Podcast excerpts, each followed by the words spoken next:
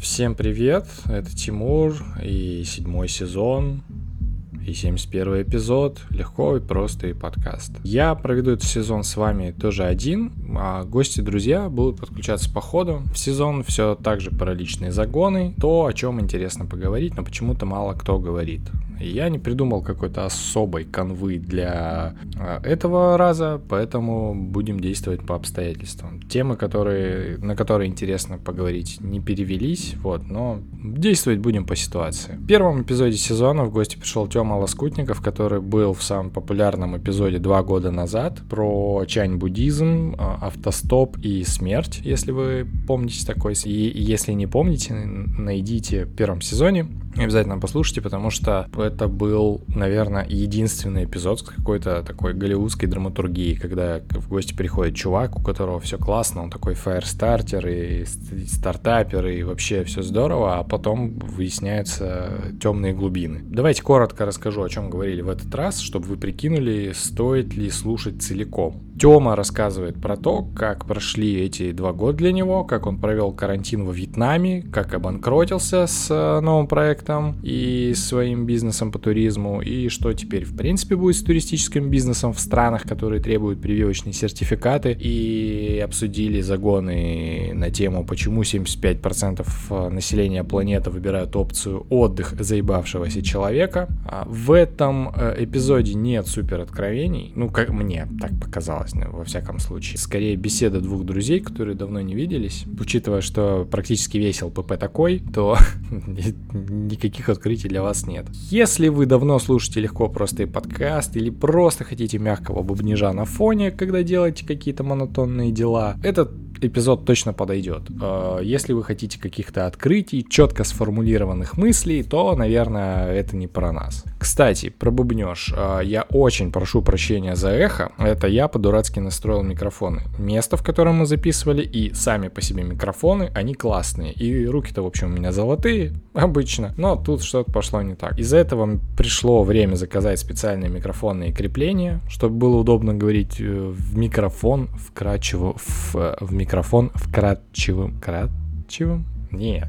неправильно. Кратчивый. А, нет, действительно вкрадчивый. Черт побери, по-дурацки звучит. В общем, спасибо нашим замечательным патронам, которые ждали возвращения подкаста из отпуска все эти полтора месяца. Э, на задоначенные деньги я оплатил хостинг э, сайта из SoundCloud. То есть еще год э, у меня есть обязательство писать разговоры про личные загоны. Тадам. И на эти же деньги я купил вот эти самые подставки для микрофонов. То есть это такие подставки, которые прикручиваются к столу, и микрофон э, ставится на них, и можно сидеть в любом месте, двигать этот микрофон, и всегда он будет перед твоими губами, и ты всегда сможешь говорить вкрадчиво. В общем так, если любите подкаст, хотите занести немного денег, чтобы было чем платить расходы, э, покупать пиво для обзоров и забирать немножко себе э, в качестве обратной связи. Ну, потому что, типа, это важно, потому что на это уходит куча времени, и, конечно, здорово говорить, но все-таки вот такая поддержка, она часто помогает. В общем, welcome на patreon.com slash nice and easy. Будем вам вас там ждать. А,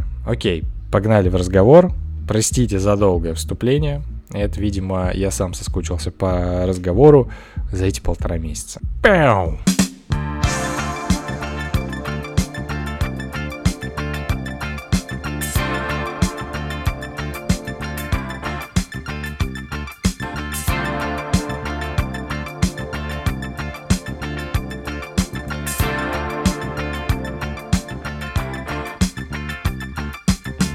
Наверное, сегодня первый эпизод, в который я иду, и у меня нет четкой записанной темы. Ну, давай ее сформулируем как-то. Да, да. Ну, это... то есть, о чем бы ты хотел поговорить? То есть, твой подкаст. А, это хороший вопрос, и я долго, я долго отдыхал от, от между сезонами, потому что предыдущий сезон я писал один, потому что ребята отвалились. И если я предыдущий... Это эволюция?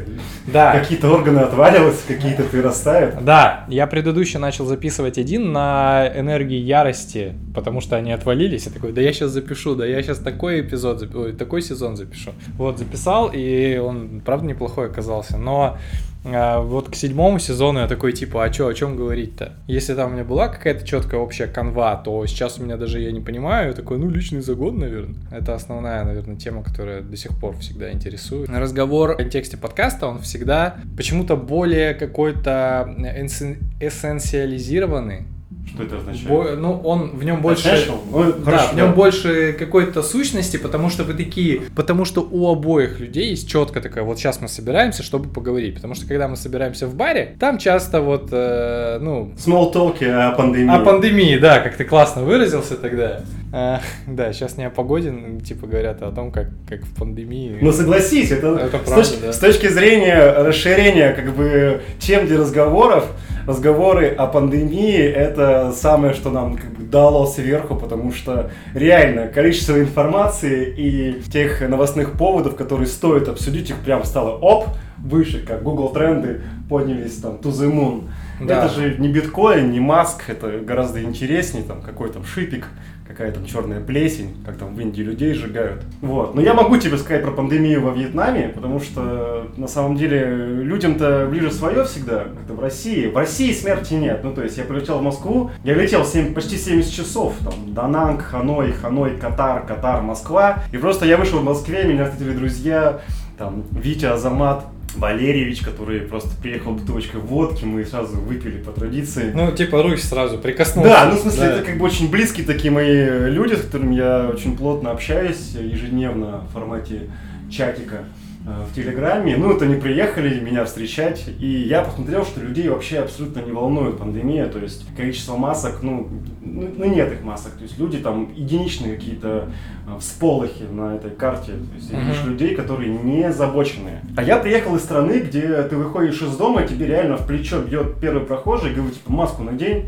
тебя не обслуживают в магазине без маски, у тебя море, ну, как бы, я живу в морском городе, это город Дананг, великолепное место, просто вьетнамское Майами, 10-километровая набережная с шикарным песком, торчащие ввысь небоскребы, 7 мостов, ну, просто город-пушка, лучший город во Вьетнаме для долгосрочной жизни. То Как есть я- говорится, город пушка, город мечта. Город мечта, да. Город Дананг, он же Туган. И там, понимаете, то есть как бы за последние там полтора года там было три локдауна, то есть нас закрывали абсолютно полностью. Ты не можешь даже пойти покупаться в море, потому что оно перетянуто лентой. И там везде через каждые 100 метров стоят э, охранники, которые тебя туда не пустят. То есть даже под покровом ночи, ну, как бы не то совсем пальто. И ты привыкаешь жить в маске абсолютно всегда. У тебя распиханные там по трем карманам, всегда в сумке, всегда в байке, всегда у тебя есть с собой пачка.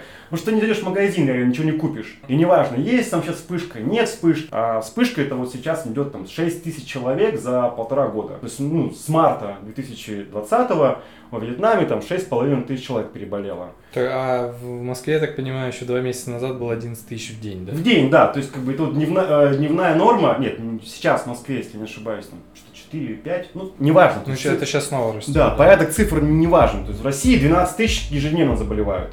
Там 6 тысяч за вот эти полтора года. Но, ко всему прочему, надо заметить, что там и адекватные меры были. То есть ты идешь как бы гулять, идешь туда, идешь обратно, уже целый квартал перекрыли, стоят военные и всех тестируют. Ну, то есть у Компартии Вьетнама, у Политбюро и всех местных региональных органов власти была конкретная цель не допустить распространения вируса. И вот жизнь в этом состоянии а, осажденной крепости, она приводит к тому, что ты просто привыкаешь к этим правилам игры. И вот меня механически, я просто надевал маску в Москве, мне говорили, нас так не принято, мужчина. Снимите маску, снимите перчатки. Что же как- что вы? А что, почему? Ну, потому что Смущает, что ли? смущает. Ну, то есть, как бы, мне это все равно, но шуточки были такими именно такие. О, интересно. Ну, это как бы, это, это, это шутки, что типа, снимите маску. Но все равно ты понимаешь, что ты выглядишь довольно странно. Да, конечно, носил ее, потому что я как-то очень побаиваюсь всего этого. Откровенно, потому что каждый день тебе по телевидению говорят, ну я по вьетнамскому, ты везде, везде видишь эти плакаты, ты везде видишь эту систему пропаганды и агитации за ношение масок, за дистанцию, Мгм. за вот это вот все. В январе у меня был бронхит, ну, продуло, я ехал на байке, продуло, и я стал кашлять.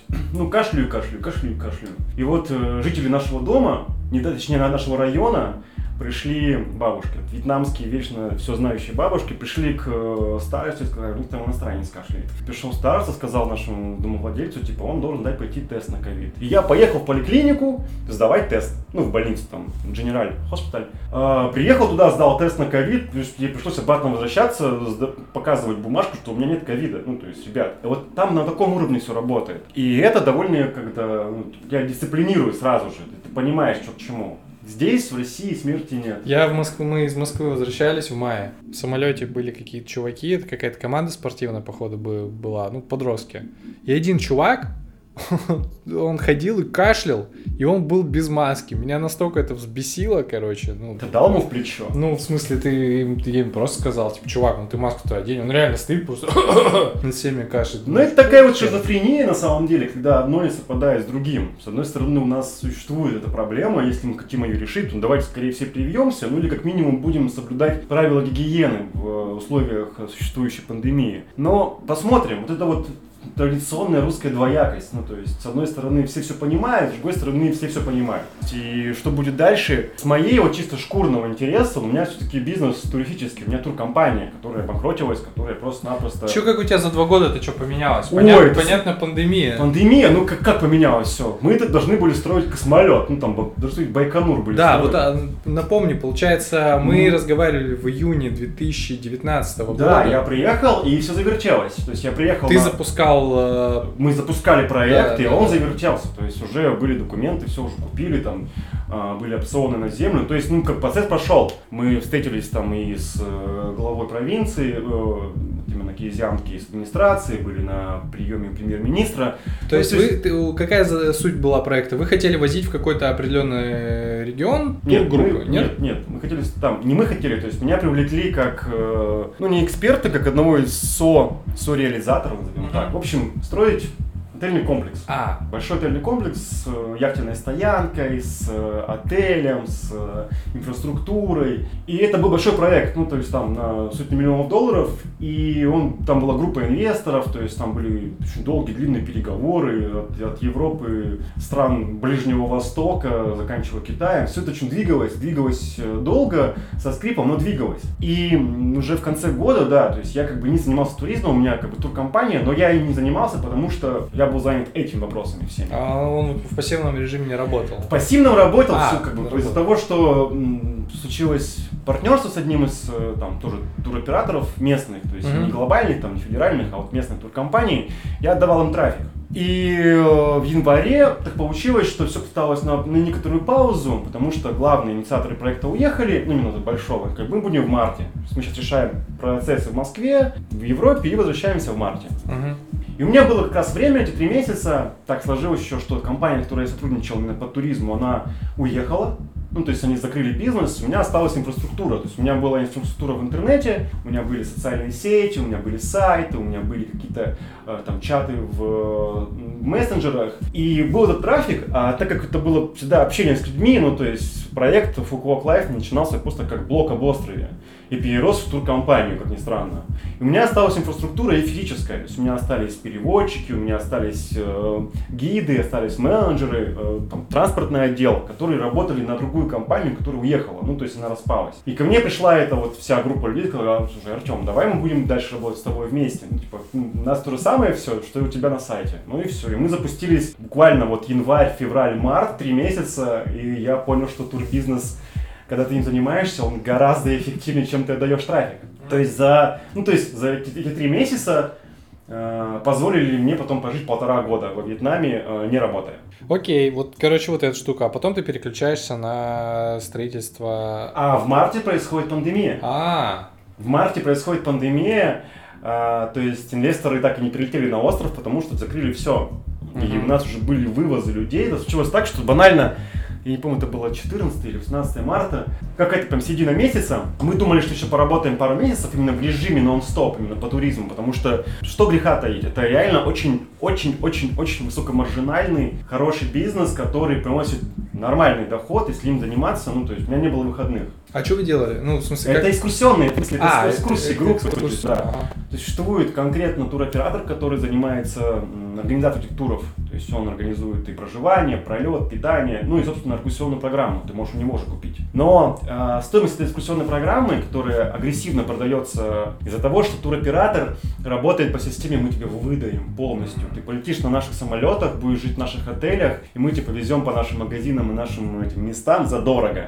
Э, так как ты прилетаешь в другую страну, у тебя всегда есть языковой барьер. И барьер информационный. Ты не знаешь, что происходит, какие здесь цены, что здесь, как. И тебя с первых секунд начинает обрабатывать э, встречающий гид, ты не успел еще разместиться в отеле, где пришел уже гид, продающий экскурсии. А потом ты узнаешь, что эта экскурсия на улице, в уличных агентствах, местных, стоит там в два, бывает и в три раза дешевле.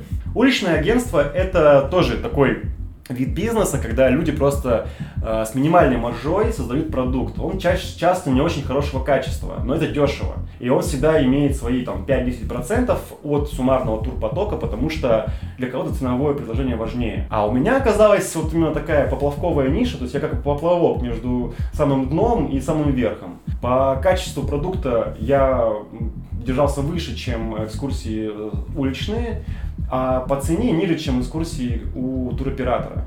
И за счет тесной связи с людьми, из-за того, что у меня комьюнити, то есть люди, которые собираются на остров Фукуок, они попадают к нам в экосистему, ну то есть в чаты, в группы, в, на сайт, попадают за 3-6 месяцев до экскурсии. То есть они становятся частью комьюнити. И они, попадая уже в это комьюнити, зная меня, зная там моих работников, команду нашу, общаясь с нами как, э, ну не с друзьями, но как со знакомыми. И попадая на остров, видя предложение, которое дешевле, чем у туроператора, но от знакомого человека, они выбирают его. И эта вот система, она позволила простройки длинных, ну то есть длинной цепочки. Не из ты пришел там на прогулку, не знаю, про Бангал Роуд какой-нибудь в Таиланде, купил вот в первом попавшемся агентстве.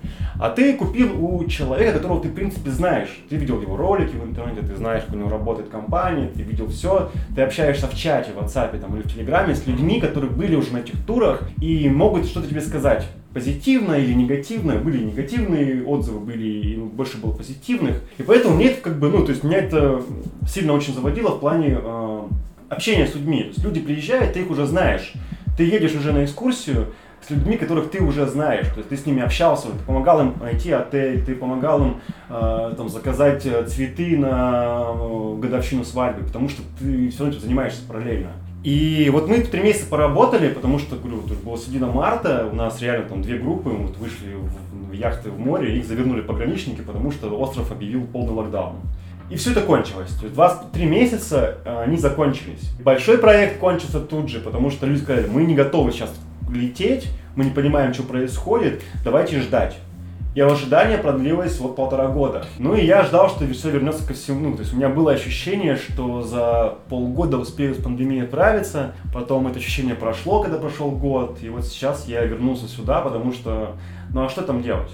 Действительно, комфорта и условий, кто бы что ни говорил, а Юго-Восточная Азия, она дает фору России а, в плане, во-первых, эксплуатационных расходов, то есть там жить э, дешевле ну, просто дешевле.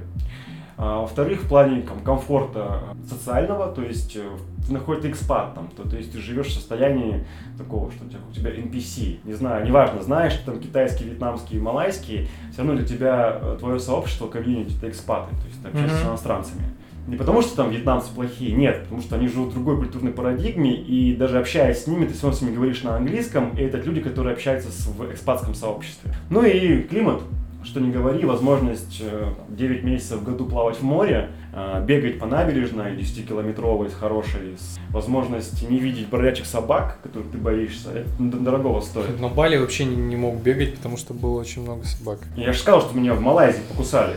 Когда? О, не в Малайзии, в Таиланде меня покусали в 2016 году.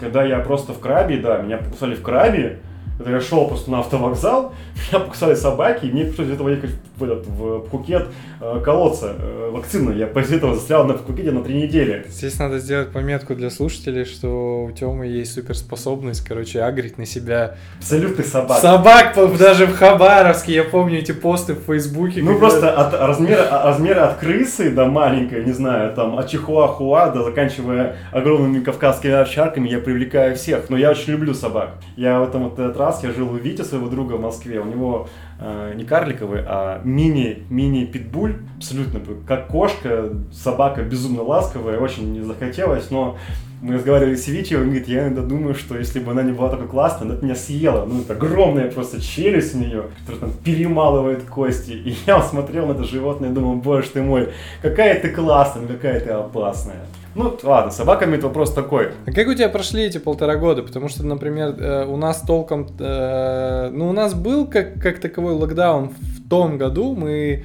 с марта наверное, засели. Мы, ну, мы регулярно выходили, я бегал по утрам, потому что не было никого вокруг. Да, у нас закрыли набережную, но можно было бегать по бульварам. А, но я все равно испытывал при этом недостаток э, общения, ну, то есть это на мне сказывалось. Я испытывал недостаток движения, потому что, как оказалось, мне, в принципе, важно в течение дня много ходить, что-то куда-то делать там. А пробежка, ну, это здорово, но этого мало оказалось. Ну, за полтора года я всяким разом занимался. Начиная от того, что я ну, я активно писал, как бы, и нонфикшн. А как бы область моих вот таких вот гуманитарных интересов это в первую очередь религии Юго-Восточной Азии и история Юго-Восточной Азии. Я занимался какими-то вещами, то есть ездил на раскопки, смотрел памятники архитектуры, ходил по музеям, занимался вопросами историкографии. Ну, то есть сидел, писал нонфикшн, читал всякие новости о Вьетнаме, писал статьи о Вьетнаме, э, учу французский, бегал, общался с людьми. Ну, скажем так, то комьюнити, которое у нас есть там, оно довольно быстро рассосалось во время вывозных рейсов. То есть там за первые полгода почти 70% людей уехали. Вывозные рейсы это те, которые... Да, которые государство обеспечивало, ага. да.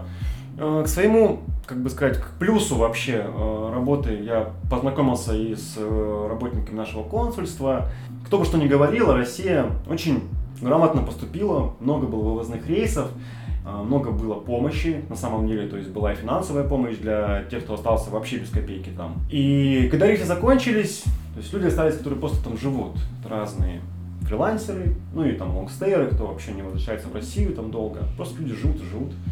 И есть свое комьюнити русское, оно довольно разностороннее, то есть там люди, кто занимается, кто там работает, и кто там просто живет люди. Очень большая англоязычная прослойка. Но в Дананге, как ни странно, существует такое разделение. То есть есть э, комьюнити корейское, очень много корейцев, потому что корейская экономика сильно э, вошла во Вьетнам за последние пять лет. Она является, вообще Корея, южнокорейские компании являются первыми по объему прямых инвестиций, и поэтому очень много корейцев. Я жил в корейском квартале, я прям уже рассказывал, что я жил на улице Фамвандонга, но имени Фамбандонга. Но там это Корея Таун. То есть у меня справа-слева все корейские бары, корейские рестораны, корейские сауны с дополнительными услугами, куча корейских магазинов. То есть я мог зайти в ночь в любой момент взять э, банку этого... Мил... Соджи? А, Милкиса. Милкиса. Какого Соджи? Милкиса. Ну и Соджи тоже, в принципе.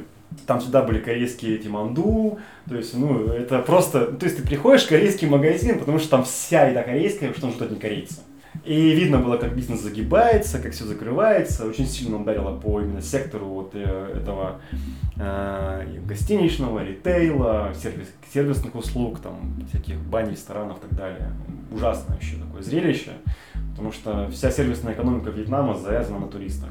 И это печально. И очень хотелось бы, чтобы поскорее бы это открывалось, но условия такие, что это не откроется. И не откроется в каком будущем? Ну, про, про какой горизонт событий? Я на самом деле думаю, что горизонт событий полгода-год. Проблема Вьетнама в том, что у них нет вакцины. То есть они а. ее купили, заказали, там 40-30 миллионов от разных источников. Все одобрили, и спутник, и Модерну, и Файзеровскую, и AstraZeneca, даже китайскую одобрили, но вакцины нет. Из-за того, что богатые страны, они ее закупили очень много, бедным странам остается очень мало. И Вьетнам активно разрабатывает свои вакцины, у них три уже есть. Сейчас э, самая, которая это вот более перспективная, уже проходит третью стадию испытаний. Они готовятся в конце июня ее выпустить, как бы трейл сделать. Сейчас у них вот приходит там 3 миллиона доз, доз пришло, они там за 2-3 недели все это дело привили у всех. Спутник наш тоже они вот сейчас одобрили и должны построить э, ФПИ, по-моему, должны построить завод на севере Вьетнама, там недалеко от Ханоя Так что надежда есть. Но с моим бизнесом это никак не связано, потому что мой, я как бы, я присоска от, для туроператора. Я на самом деле паразит, который нашел свою нишу за счет того, что, ну, как бы это действительно так, они генерируют поток, без них не существует потока туристов. я этот поток частично отбираю.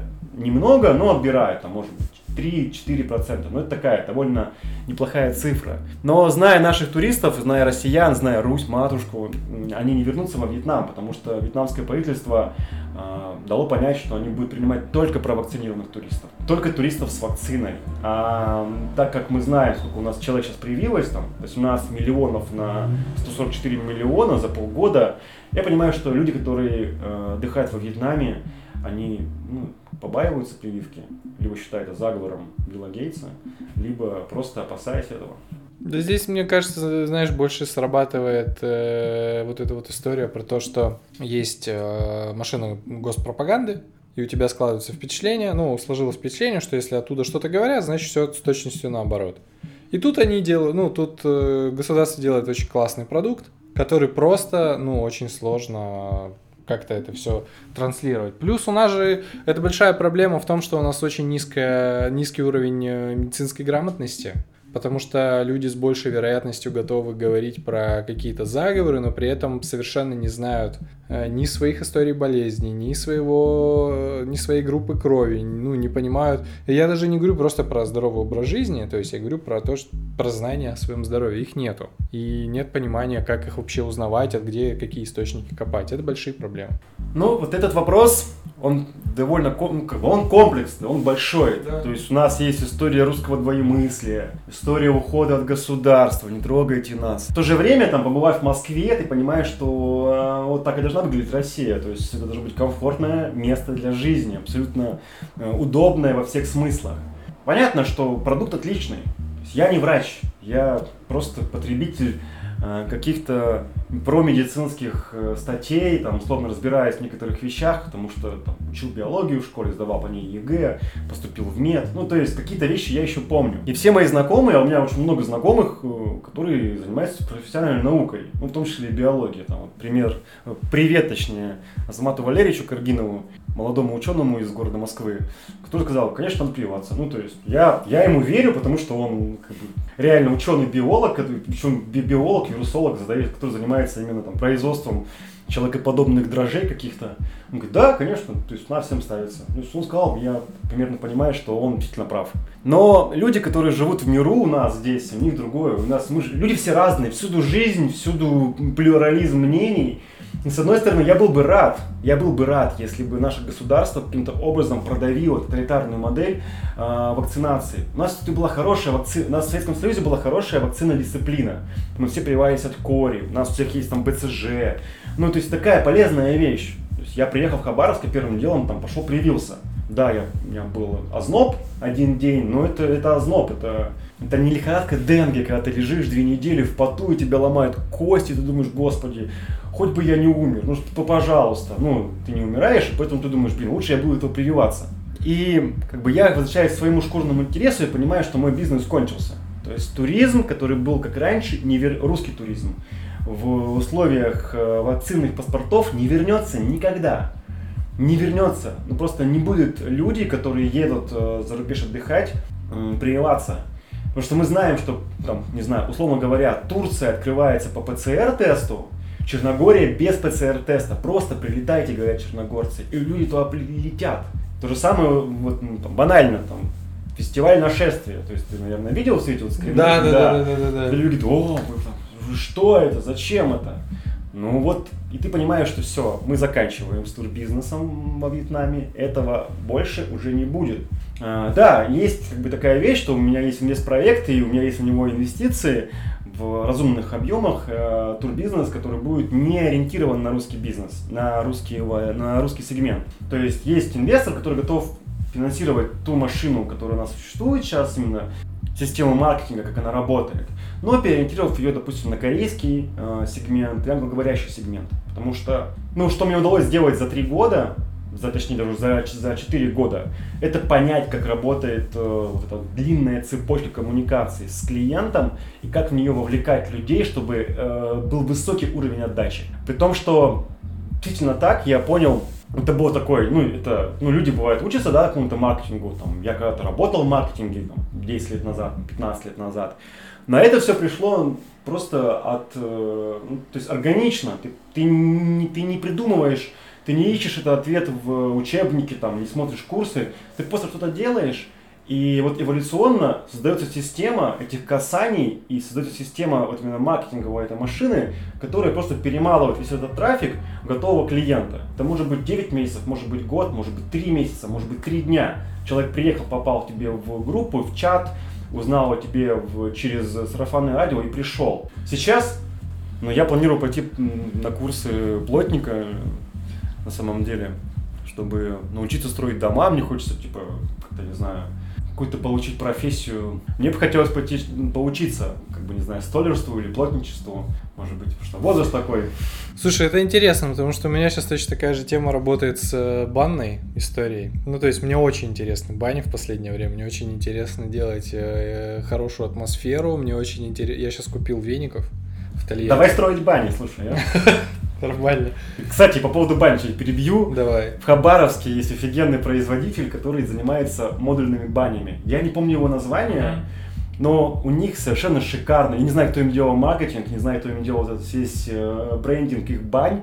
Потому что они берут за душу тем, что у них все модели называются по названию таежных рек. Там, да, там а, у них есть и баня Туюн, есть баня э, Кито, не Китоя, а не, не Кама. Ну, в общем, название, короче, речек наших вот дальневосточных. Э, просто очень классно. Они выглядят хорошо, ну, на картинках. А этот брендинг мне прикольно, мне понравился. Но, как говорится, стройка сейчас стала в два-в раза дороже.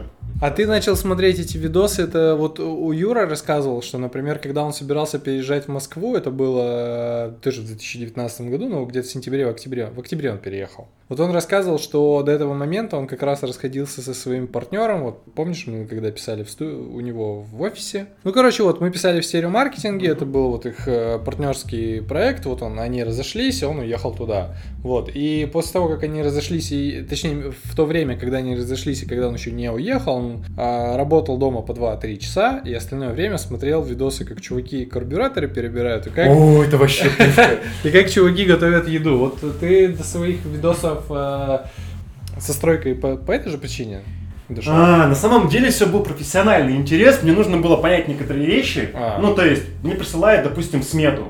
Мне присылает смету компания, э, там, малайская, которая занимается инжини- инжини- инжинирингом, я должен понять вообще, как это, типа, где меня обманывают. То есть, потому что, ну, как бы, моя, вообще моя работа, моя роль была в проекте, это человек, который смотрит, типа, сколько это реально стоит и какие есть риски, там, страновой риск, там, риск андеррайтинг, андеррайтинг по поводу финансовых вопросов, ну и в том числе и сметы. То есть я готовлю большой проект. Мне нужно понимать, сколько стоит то, то и то, какие допуски. Я стал смотреть просто простройку как что-то делается, что читать разные э, стандарты, стандарты наши, стандарты иностранные, стандарты вьетнамские, как строить в Сингапуре. Я очень хорошо знаю рынок строительства в Сингапуре и в Малайзии теперь. Если вам нужно купить квартиру в Сингапуре, вы можете ко мне обратиться. Я расскажу вам про каждый жилищный комплекс. И действительно там цены просто, ну, если у вас есть 20 тысяч долларов за квадратный метр, 20-25. Ну, то есть тогда вы можете взять меня в качестве консультанта. Я вам скажу, где брать и где не брать. Вот, ну это как бы такая шутка. А потом просто, когда ты в это втягиваешься, ты смотришь э, потом про марины, там, как марины построены, про яхты, как яхты, там, разные обзоры. И это тебя вовлекает в такой целый, ну, как бы пласт. Затем ты переходишь к, ну, как бы, там, к другим проектам. То есть там у нас был там проект, необходимо было выделить часть под э, небольшие бунгало и, э, бунгало и виллы. Это малоэтажное строительство, это не стройка монолитного отеля там в 30 этажей, там 20 этажей точнее. Ты сможешь как-то строиться, и постепенно ты переходишь от э, этих вилл, переходишь на там кабины всякие, на каркасное домостроение, потому что это все одна сфера, и так потихоньку тебя это завлекает, затаскивает в мир стройки. И это абсолютно, то есть меня вообще удивило, как YouTube сейчас э, создает звезд, действительно достойных людей труда. Например, я являюсь большим фанатом нескольких э, русских проектов, которые занимаются именно строительством. Есть вот э, будни сантехника, Виталян, Виталя, Ну, то есть человек реально, ты понимаешь, что это э, человек, который создает просто космолеты, там, обвязки котельных, как там коллектора, как там ПВХ труба, здесь металлопласт, почему то. С юмором, очень живо, с классным монтажом, снимается на телефон, там, на камеру. Человек, ну, то есть серебряная кнопка YouTube просто потому, что он талантливый талантливый водопроводчик, талантливый сантехник. И он врезает просто какие-то вещи. Вот здесь шутки-прибаутки, здесь кусок реально такого education. То есть он тебе поясняет, как там обратная, обратные тяги, там как рассчитать теплоноситель. Интересно, очень классно. Еще я слежу за таким парнем, его зовут э, Нияз Гараев. Он э, из Казани, а проект у него называется Scout, Scout House, Scout Дача, Scout э, Кибитка. Они делают модульные дома. Это очень дорого, это 100, там, 60-100 ну, тысяч за квадратный метр сейчас. Но это очень крутые, технологично сделанные современные дома, которые просто перевозятся на контейнерах. То есть собираются на участке за 2-3 дня. Тебе не нужна стройка там длиной в полгода-год. И постепенно как-то вырабатывается какое-то понимание, что тебе это интересно. То есть, и как-то я понимаю, что вот это какой-то бизнес, который мне, по крайней мере, был бы интересен сейчас. Ну, то есть, там, не знаю, пойти плотником поучиться, понять, как это делается, где там находятся какие узловые моменты в бизнес-процессах, есть ли в этом а, какой-то ну, есть ли в этом возможность усовершенствовать, как создать какой-то продукт, который будет работать а, в условиях современной экономической реальности. Вот на самом деле, наверное, так. Потому что я приехал в Хабаровск, э, я не буду здесь два года, и все приехал вообще без идей. Ну, то есть какое-то ощущение, ожидание, просто смотрю на город, хожу на людей, смотрю, как вообще все здесь происходит. Ну, я отвык от России, и пока у меня такой просто момент вот э, Просто слушай, как березы шумят. Как там. Ну, серьезно, это без шуток, это, это действительно так, когда ты, э, с одной стороны, тебе все кажется незнакомым, странным, с другой стороны, такое все домашнее, родное, приятное, и пока это мне, ну, пока нравится. Есть куча минусов, но я был к этому готов. Я знал, куда я еду, я понимал, откуда я приехал и куда я еду. Так что пять лет во Вьетнаме, там, четыре с половиной, они, конечно, остались, но нужно двигаться дальше, конечно. А, то есть ты хочешь э, завязать со Вьетнамом пока даже? Большая боль в том, что русский, ну, как бы вообще большая боль в том, что туризм, русский сегмент туризма, вот у нас приезжает в год 750 тысяч россиян в Вьетнам. Из них 75%, почти 500 там, или 550, по-моему, тысяч приезжают в Ничанг. И дальше провинции Ханьхуа не уезжают. Ну, то есть вот они радиусом 50 километров. То есть они видят только Ничанг. Еще часть приезжает в Муйне, около там 50%. И часть приезжает на Фукуок, там порядка 100, порядка 80 тысяч в, в год. А Вьетнам он огромный, он размером с Германию по площади, э, по, по площади, по-моему, или по населению, э, по населению там 90 миллионов человек живет. Две трети России, 50 разных народностей. Безумно красивый север. И самостийный туризм такой, типа, как вот приехал сам во Вьетнам, поехал кататься, это в основном именно бэкпекерская история, она для м, иностранцев. Очень много, очень мало россиян, кто приезжает вот таким вот, там, меньше, не знаю, 1%. А вообще это красивое место. А почему, кстати? Ну, потому что, Какая представь, у тебя теория? Не теория, я просто знаю. Представь себе, ты работаешь где-нибудь на нефтеприиске в Тюмени. Ага. У тебя, ну да ладно, какой Тюмени? Ты в Благовещенске работаешь. У тебя зима 6 месяцев и отпуск 2 недели в году. У тебя нет возможности, и ты едешь, допустим, ты молодая женщина, у тебя двое детей, и ты там с одним ребенком, двумя детьми, ты не можешь себе позволить просто поехать посмотреть на самый большой во Вьетнаме каньон 700 метров на севере, потому что туда не ходит автобус, там надо долго передвигаться. У тебя цель другая. Вот этот туризм, который существует у нас, туризм именно не познавательный, а туризм курортный, курортный сегмент. И это то, что нужно людям, это их запрос. То есть, условно говоря, мама с двумя детьми едет на море отдыхать, ей не нужны никакие развлечения. Туризм кроме... заебанного человека? Да, это туризм человека, который заебался. У меня несколько раз э, были люди, нам, условно говоря, ну, мне звонит мужчина, говорит, типа, у вас там экскурсии есть? Есть. Говорю, типа, рыбалка. Есть рыбалка? Да, есть. Сколько стоит? Ну, там, 500 долларов. На одного человека, там, не знаю, два, там, на двоих, там, 750. Поехали, поехали. Какие гарантии? Я гарантирую, что вы что-нибудь поймаете. Ничего не поймаете, я вам деньги отдам. Хорошо, хорошо. Мы идем на, идем на эту рыбалку. Вдвоем с ним. То есть я, он и команда, ну, на яхте. Вот мы едем, ну, мы там поймали, там, ну, две, там, три, ну, небольшие, там, не знаю, по 5 килограммов рыбки. А он как бы, ждал, что мы поймаем, там, огромную барракуду или огромную, там, рыбу кобию. И я уже говорю, ну, все, давайте сейчас там деньги буду отдавать. говорит, да мне не надо. Я просто съебался от, от жены. Что я, ну, как бы, поехал на отдых хотя бы один день-то я могу от нее. Ну, напился человек, его привез телепатно, положил спать и все. Человек рад. С другой стороны, наоборот, приезжает мужик, говорит, вас экскурсия есть? Есть. Вот у меня, типа, жена и двое детей, заберите их, типа, вас четверо будет? Говорит, нет, нас будет трое. То есть они на экскурсии целую там неделю катаются из одного места в другое, а он просто пьет. Человеку нужен отдых. Я понимаю их прекрасно всех. Я до этого был очень большим снобом. Ну, то есть, типа, для меня был какой отдых? Ну, типа, туризм. Куда-нибудь поехать в джунгли, какой-нибудь храм Да, посмотреть. да, да, да. Да, храм посмотреть, там, какого-нибудь пятого века. Чтобы там прям классно все было, чтобы он заминированный еще был, чтобы там под колючую проволоку пробиваться. Вот это было прикольно, там, на вулкан съездили, там, вау, круто, там, поехали, там, на Яву, на вулкан зайдем незаконно, чтобы там троиться серой. Вот для меня был такой туризм. А поработав именно вот с этими людьми, узнав свой народ, назовем его так, у меня пропала вся спесь. А это только русские люди такие? Так все. А, серьезно? Серьезно. На самом деле, курортный туризм занимает 75-80% всех туристических э, отправлений. То есть можно сказать, что 75% людей тотально заебались?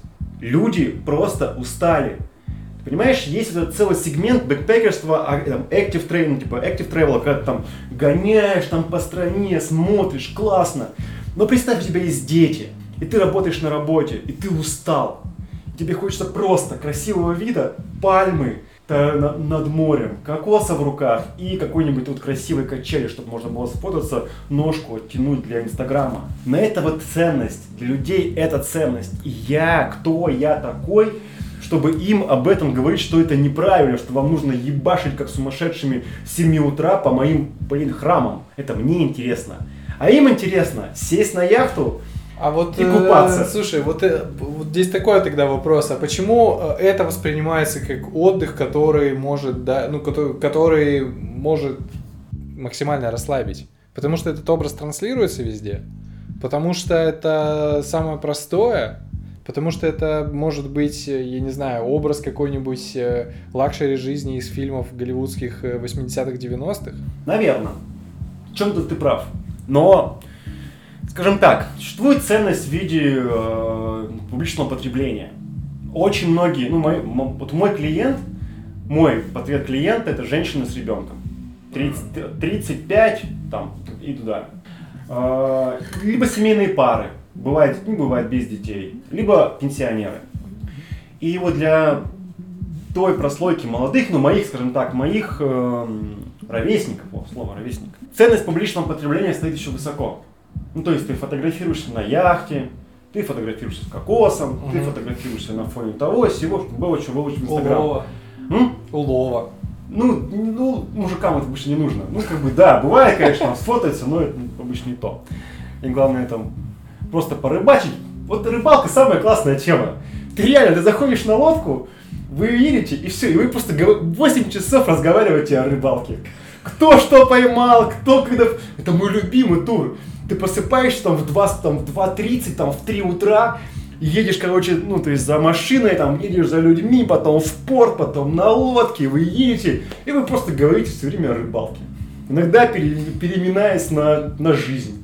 Это лучшее, а еще в течение всего этого времени ты напиваешься с ними. Ну, как бы я-то не пьющий как бы гид. Я, э, говорит, «Н- нет, так нельзя. Вот и чуть-чуть за улов-том. Они там к трем часам все напиваются, ты приводишь их обратно в отель, отдаешь женам, либо ложишь их спать, кладешь их. Это классная тема. Но по поводу возвращаясь к вопросу, а почему такой отдых? Ну, потому что дело не в трансляции. Любому человеку после 30 хочется полежать, чтобы его не трогали. Блин, ну слушай, это правда, соглашусь. Хочется полежать, чтобы его не трогали. А где можно полежать, чтобы тебя не трогали? Чтобы тебе принесли еду, убрали за тобой. Это отель. Это отдых. Где-то в курортном районе. Ты лежишь на шезлонге, пьешь свою шестую банку пива, читаешь детектив Дарьи Донцовой, иногда ходишь купаешься. Это кайф. Есть те, кто есть апологеты. Всюду жизнь, всюду как бы люди, у всех куча мнений. Здесь абсолютно на самом деле мнений миллион. Кто-то как сумасшедший там бегает по всем местам, смотрит, это их право. А вот законное право человека, приехавшего из Комсомольска на Амуре, который работает там, не знаю, многовершинном на руднике, с женой и детьми, приехал, он хочет просто пить, есть, спать, все. Это его законное право. Дайте ему это право. Не нужно, не нужно, пожалуйста. Я вот как бы обращаюсь ко всем маркетологам, которые э, фотографируют этих лю- людей в шляпах такие, не знаю, с фотоаппаратами, с картой, которые позиционируют активный отдых. Активный отдых найдет своего клиента, не переживайте. Оставьте за людьми право просто полежать на пляже с банкой пива. Это очень классно.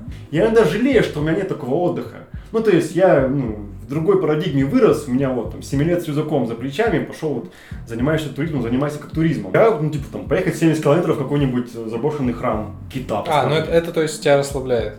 Ну, меня вообще ослабляет дорога, мы уже потом говорили А, много да, раз, да, просто да. едешь. Ну, типа, едешь и едешь, едешь и едешь. Да, и просто, ну, у тебя есть время на отдых. Нет каких-то там бытовых, не знаю, задач, что написать, что-то сделать, кому-то позвонить, там, приготовить поесть, там, не знаю, побегать. Ты говоришь, вот, там, суббота у меня выходной. И ты сел на байк, поехал 70 километров, там кладбище китов, там могилка с китами, все, как бы никого нет, ничего нет. Пастораль вьетнамская, ну, то есть, вот это отдых. Приехал обратно очень уставший, но очень довольный. Слушай, блин, вот э, баня для меня как раз это тот способ медитации, который, ну, который, помо- который прям создает вот эту вот пус- пустоту звенящую в голове.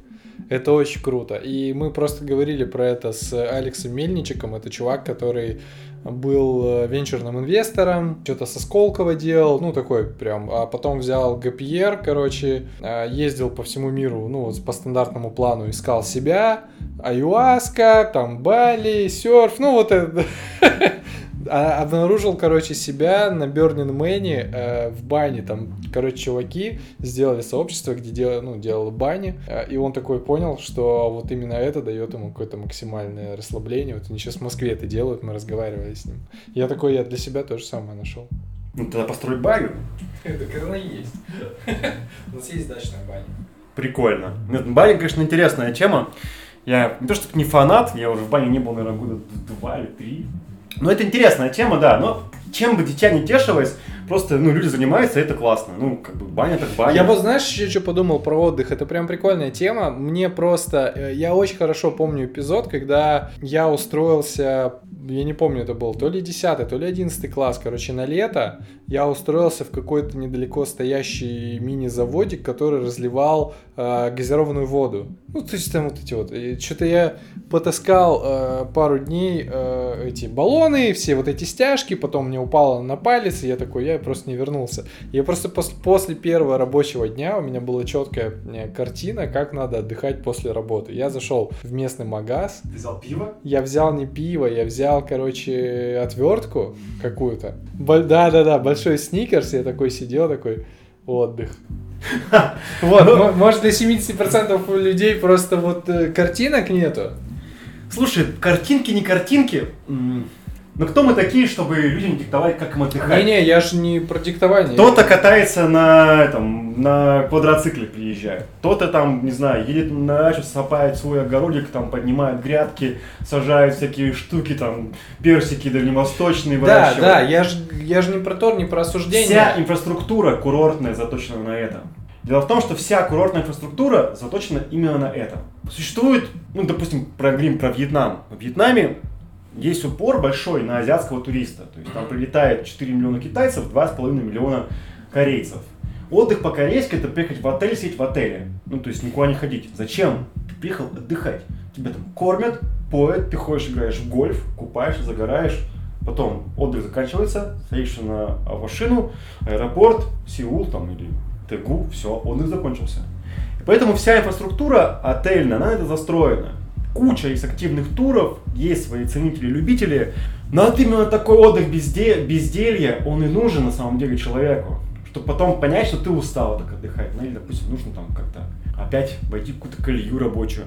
И хотя и говорят, что лучшее, лучший отдых это смена деятельности, Я не согласен. я, я абсолютно с этим не согласен. Ну, то есть, серьезно, полежать, просто полежать на солнышке, это офигенно. У нас сейчас пандемия выгорания как бы есть, идет, поэтому про смену деятельности я очень скептически настроен. Что такое пандемия выгорания? А, ну, ВОЗ посчитал, что у нас очень большое количество людей, которые выгорают от деятельности. Ну, то Потому есть- что это капитализм. Да, да, конечно. Братан, да. ты либо работаешь, либо ты умер. Ну, то есть, мы говорим, Либо ты много работаешь и умер. ну да, ну, как бы ты должен много работать, чтобы не умереть. Но фишка в том, что да, это на самом деле вот тот момент, что мы стали больше работать, по большому счету. Да. Тем более, если мы говорим про пандемию вот сейчас вот э, ковида, то люди, людей во время локдауна смещается понятие работа и дом, и ты все время работаешь. Да, да. У тебя должен да, быть все время телефон да, включен, ты все да. должен в сети. Это, это не только про пандемию, это в принципе про удаленный образ жизни, про цифровых вот этих кочевников, про вот это вот. Да, это правда жопа. Ну вот на самом деле мне, это еще одно, вот возвращаясь к вопросу о самоидентификации, мне образ четкого деления между работой и домом, между службой в офисе и там на работе, кажется более понятным и более, более органичным. Вот это превращение все время стирание пространства между работой и домом, между бытом и домом, между то есть это вот цифровое там digital кочевье, кочевье, это вот SMM, я тут в баре сижу, пишу вам статью, а, мне оно кажется неорганичным. И с точки зрения, скажем так, условий труда и там социального какого-то, социального какого-то благоденствия, это ухудшение прав рабочего. Правда. А то, как рынок нам диктует быть постоянно на связи, как рынок нам диктует быть многовекторными, там, много, чтобы специалист много понимал и умел сразу, это приводит к тому, что люди реально очень много А работают. как рынок-то это диктует? Очень просто. Мне никто не диктует. Я, ну, в смысле, у меня есть, когда я там включаю какую-нибудь работу, я заключаю договор, где я прописываю, что я не, Но не ты- созваниваюсь вот после такого-то Слушай, ну времени. ты вот, допустим, допустим, прекариат, ты работаешь как фрилансер, Ага. ну, то есть это твоя ниша. Ну, если мы берем банально, ну, как бы, почему у меня был успешный проект? Мгм. Потому что я был 20 часов в сутки на связи. Ты уверен? Да. Я понимаю, что я уверен в этом, потому что я отвечал на все вопросы в чате. На одни и те же вопросы в чате я отвечал просто миллион раз. Я э, писал людям, ну я просто трудоголик, я люблю работать, когда я понимаю, чем тут смысл. И финансовое вознаграждение, и сам результат. И я понимаю, что для масштабирования моей системы мне необходимо было бы себя либо расстроить, либо взять людей, и это было сразу понижение качества оказания услуг, потому что люди не работают как роботы. А у меня не было другого ничего, я просто работал. Ну, пока я работать, работаешь. Так тоже нельзя долго жить. 3-4 месяца, потом ты просто отдыхаешь. Я очень, не знаю, год.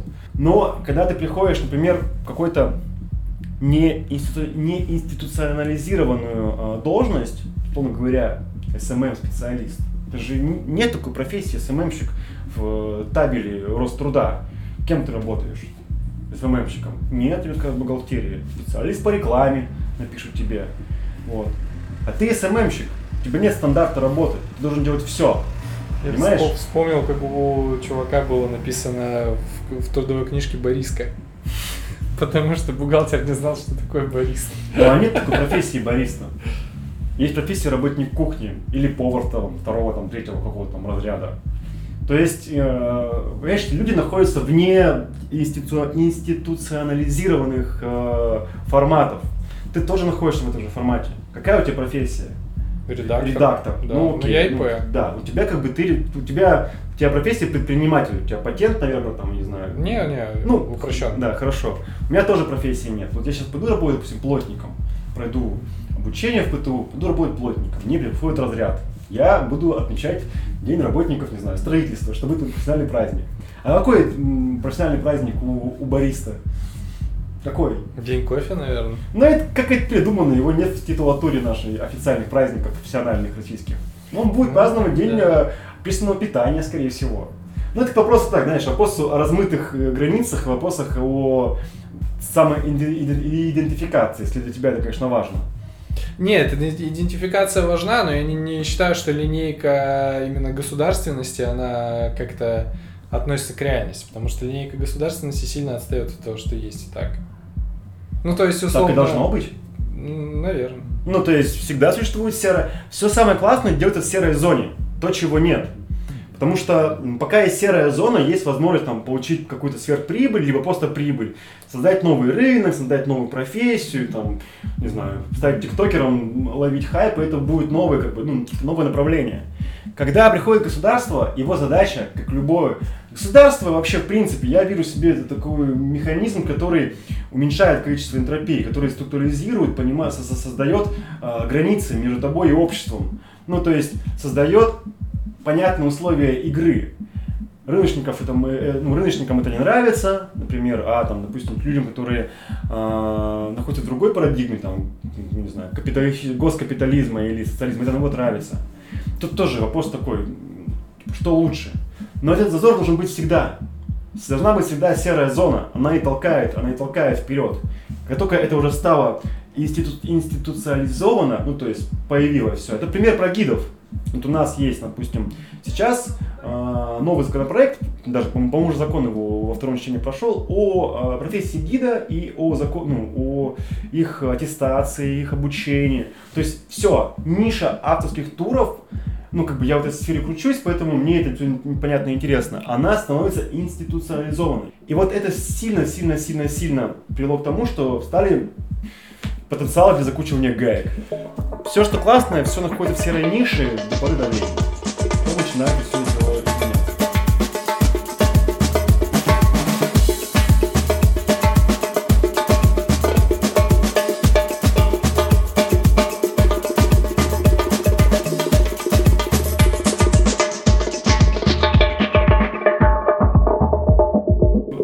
настроении приятном от Хабаровска, от этой погоды, от людей вокруг. А, Я приехал, я думал, что в городе не осталось людей, которых я знаю. На самом деле я вот, там, сделал бархопинг и у меня было... А куда они все делись? Ну, я не знаю, какой-нибудь А. уехали в Москву. А. Юра же в Москву уехал, уехал. Ну да, Ну, то есть, понимаешь, да? Да. Кто-то приезжает в Владивосток же, кто-то уезжает там по работе в Тюмень, Санкт-Петербург. Нет, оказалось, люди на месте, город также. Э, Не в обиду будет Хабаровску, чувствуется его провинциальность, чувствуется его местечковость. Вот, кстати, за, за счет чего? Здесь нет денег.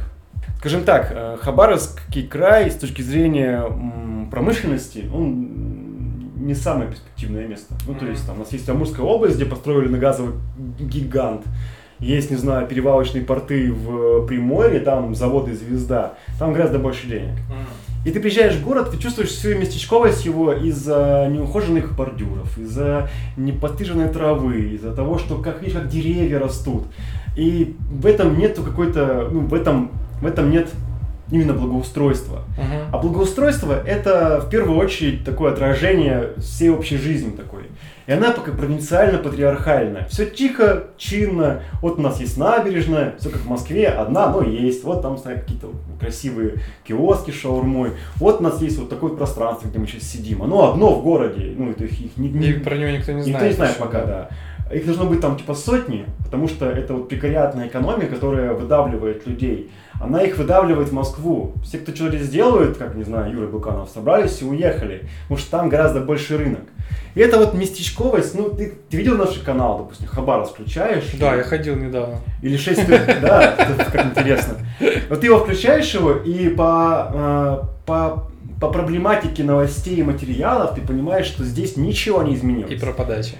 Подача, дело не в подаче, дело даже не в том, как это сделано технически, а именно о том, что обсуждают люди, как они это обсуждают, о том, какие проблемы их волнуют, о том, что вот не могут расстелить бараки на проспекте 6 октября, о том, что там на в поселке Горького заливает в приямки воду. Я всегда смотрю новости. А, Ну, то есть я неважно, куда я приезжаю, мне всегда интересно, там, э, вьетнамское телевидение, это одно телевидение, там, новости, там, Франс Пресс, там, Франс 24, там, это другое совсем. Ну, то есть, это прикольная тема, чтобы понять, допустим, что вообще к чему. И вот я включаю канал Хабаровск, или там губернию, и я смотрю эти новости и понимаю, что проблематика, которую они обсуждают, она довольно такая провинциальная. В этом нет ничего плохого. Хабаровск отличный город. Сюда побольше бы производств, побольше бы каких-то э, вещей, которые привлекают капитал. Это стало все гораздо лучше. Есть инфраструктура, есть какие-то моменты э, понятные с логистикой.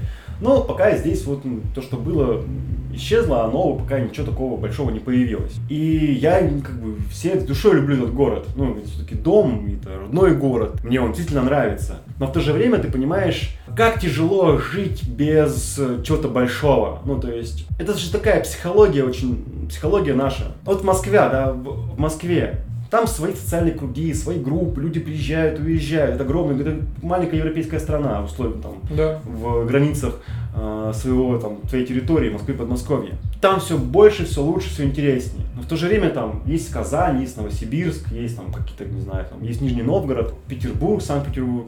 Там своя история. И там тоже как бы у города, города побольше, но и даже оттуда все едут в Москву, потому что большое привлекает. Все деньги там. Да. И это и финансовый п- показатель, и главное идеологический, ну то есть идейный. Я не могу понять, я, точнее, я понимаю, почему люди не, отсюда не уезжают. Из Хабаровска. Да, это довольно просто. Вообще, почему люди никуда не уезжают ни какого другого города? Не из села или из города. Просто так уехать очень сложно.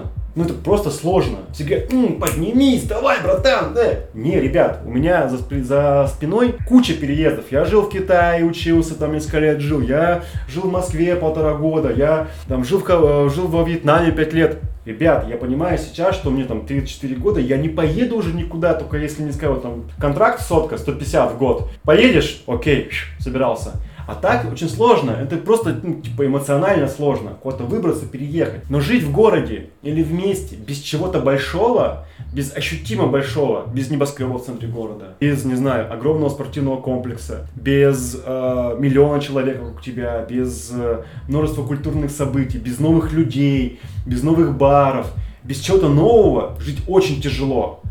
И это проблема любого регионального м, планирования.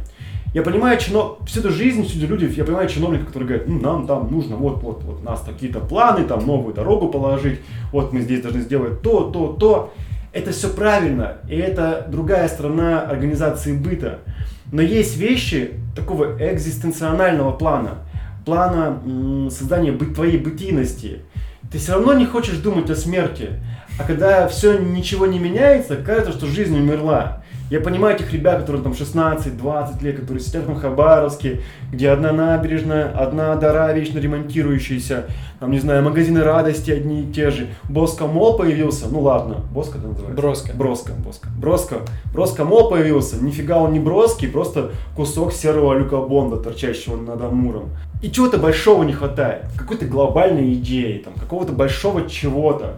Есть какие-то программы, но все это программы, которые не подсвечиваются и ничего. Самое большое, что было в Хабаровске за два года, по моему мнению, это вот протесты э, политического плана. Тогда сразу что появилось какое-то понимание, вот, Хабаровск. Если бы здесь, не знаю, построили огромный завод какой-нибудь газоперерабатывающий или космодром новый или что-нибудь еще такое большое, то здесь было бы повеселей. А пока, мне вот как та, та самая старая наша поговорка, что Хабаровск, три горы, две дыры, 101 портфель, она уже потеряла свою актуальность. А 101 портфель это Но он что? всегда был городом чиновничества. А, да? Да. Ничего себе. Ну, это такая старая поговорка, здесь же находилось генерал-губернаторство, вот, э, Приамурское. Поэтому это был всегда административный центр. А сейчас уже и не столица Дальнего Востока, как ни странно, вот, и, и все, и портфеля было 101, стало 100. Э, Рубрика рекомендаций. Во-первых, э, огромное, большое спасибо. э, Как это называется? Коливинг, коворкинг. Пространство. Пространство. Пространство Тик-Танк, в котором мы сегодня пишемся. А, Оно находится на- проспекте 60-летия октября 204. А, Здесь можно арендовать... э, Это, это пространство, в котором арендуются кабинеты с почасовой оплатой под учебу, под э, психотерапевтические сессии, под записи подкастов, на проведение форумов и всего такого. И это а, одна из э, тех частей чего-то нового и большого, чего ну, часто не хватает провинциальному городу. Да, да, в смысле, это очень крутое реально пространство. Вот реально очень крутое место, которое, которое чистое, красивое, функциональное, очень удобное. И, блин, здесь реально комфортно сидеть, просто вот, просто, просто комфортно. Ну, из, э, из этого, что посоветую. Сейчас, короче, снова начал поигрывать. На Вот, гитарке? Э, в игры. На гитарке-то понятно. Диско Элизиум прошел? Вот его! Хотел Боже. посоветовать! Друзья, Диско Элизиум пройти просто Final Cut это лучшее, что со мной случилось за, наверное, года три игры. Это Господи. Максимальная просто пушка. Как совпало, как Я, совпало. я просто, я понимаешь, я, я сидел в нее играл, и я оттягивал момент, когда она закончится. Я специально делал самые длинные проходы, я бегал, я слушал музыку.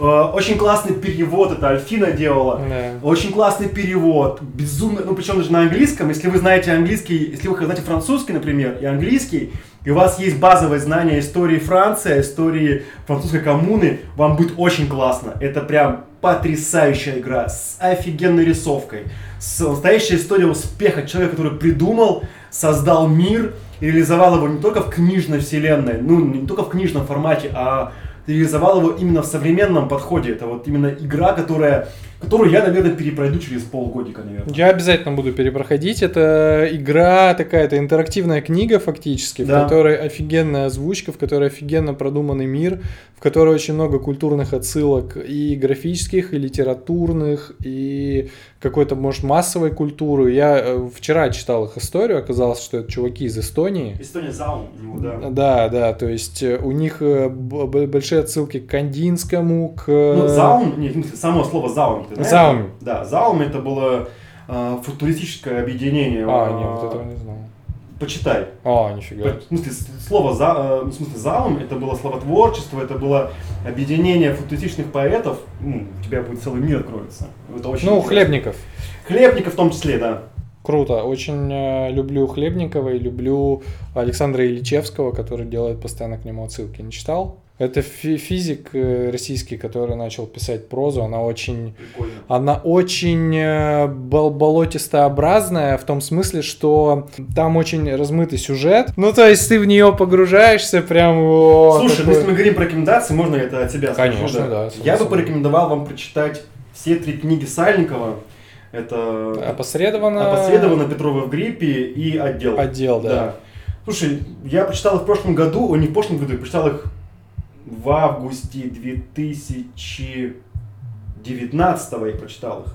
Я был в Японии, и я вот целую неделю сидел э, у озера, э, у Кидзакика, Нагана, и просто так вот читал одну за одной Петрова в гриппе, потом э, отдела, потом опосредованно. И это вот самое сейчас, я, ну, я много читаю книжек, но вот Я сейчас читаю э, этого последнего Сорокина, Гарин. Гарин, ну, я вот сейчас только начал тоже. Я дочитал Метель, получается, начал... Э, Гарин. Да, начал Гарина читать. Э, Ну, конечно, этот, там все начинается с того, что... Ну, это продолжение Метели. Вот, и начинается с того, что он делает обход по своей клинике в Алтае, и у него в пациентах 6 жоп, короче, с именами действующих президентов. Господи, такой сюр. Ладно, будем заканчивать. Я очень рад, что мы э, с тобой встретились и поговорили. Я очень рад, что наконец начался новый сезон. Я очень рад, что есть ТикТанк. Вот, и очень рад, что в Хабаровске лето. До скорых Всем пока. встреч.